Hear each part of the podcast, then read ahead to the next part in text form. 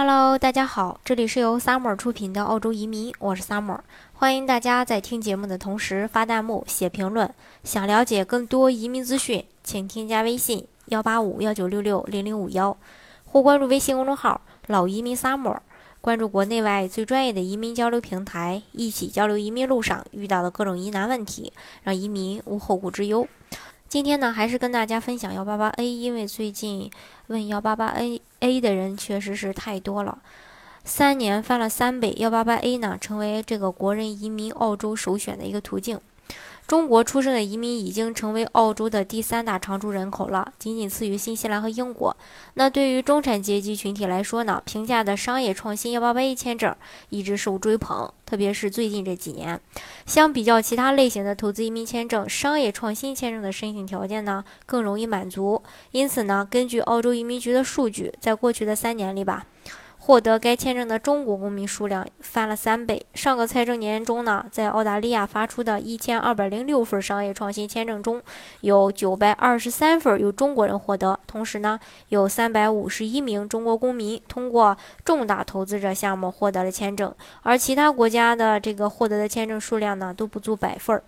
澳洲移民部的一位发言人说：“呀，从二零一二年的七月份推出以来，已经有一千八百六十八份幺八八类签证被授予初次的申请人。投资必须符合投资规定，规定指明了重大投资和高端投资者签证的一个合格投资，并且呢，符合澳大利亚的主要投资优选项目。而这个维州政府是幺八八签证的最大的一个支持者。”根据统计，上个财政年度，他担保了大概有一千三百名签证获得。呃，澳洲今年确定确实是有很多的动向，联邦和各州政府的这个移民政策呢，它也有所调整。不管是之前的四五七签证取消，还是后来的这个幺八八幺三二的这个呃传出的一个改革，那幺八六幺八七签证。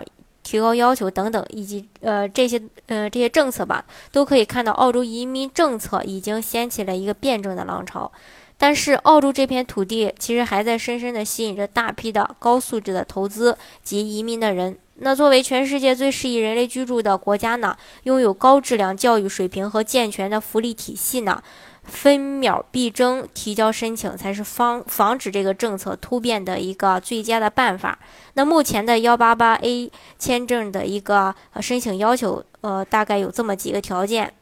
首先，主申请人要在五十五岁以下；那申请人有直接参与经营和管理企业的一个成功的经历。第三呢，申请人。为企业股东，持股要占百分之三十以上。如果是说您的这个企业已经上市了，需要持股百分之十以上。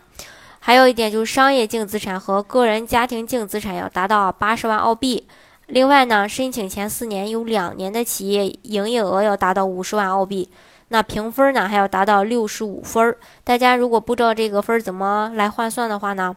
大家可以加我的微信。另外呢，主副申请人可以互换完成创业和居住要求，这是幺八八 A 呃的一个申请要求。好，今天呢就跟大家分享这么多。如果大家想具体的了解澳洲的移民政策的话呢，欢迎大家添加我的微信幺八五幺九六六零零五幺，或是关注微信公众号老移民 summer，关注国内外最专业的移民交流平台，一起交流移民路上遇到的各种疑难问题，让移民无后顾之忧。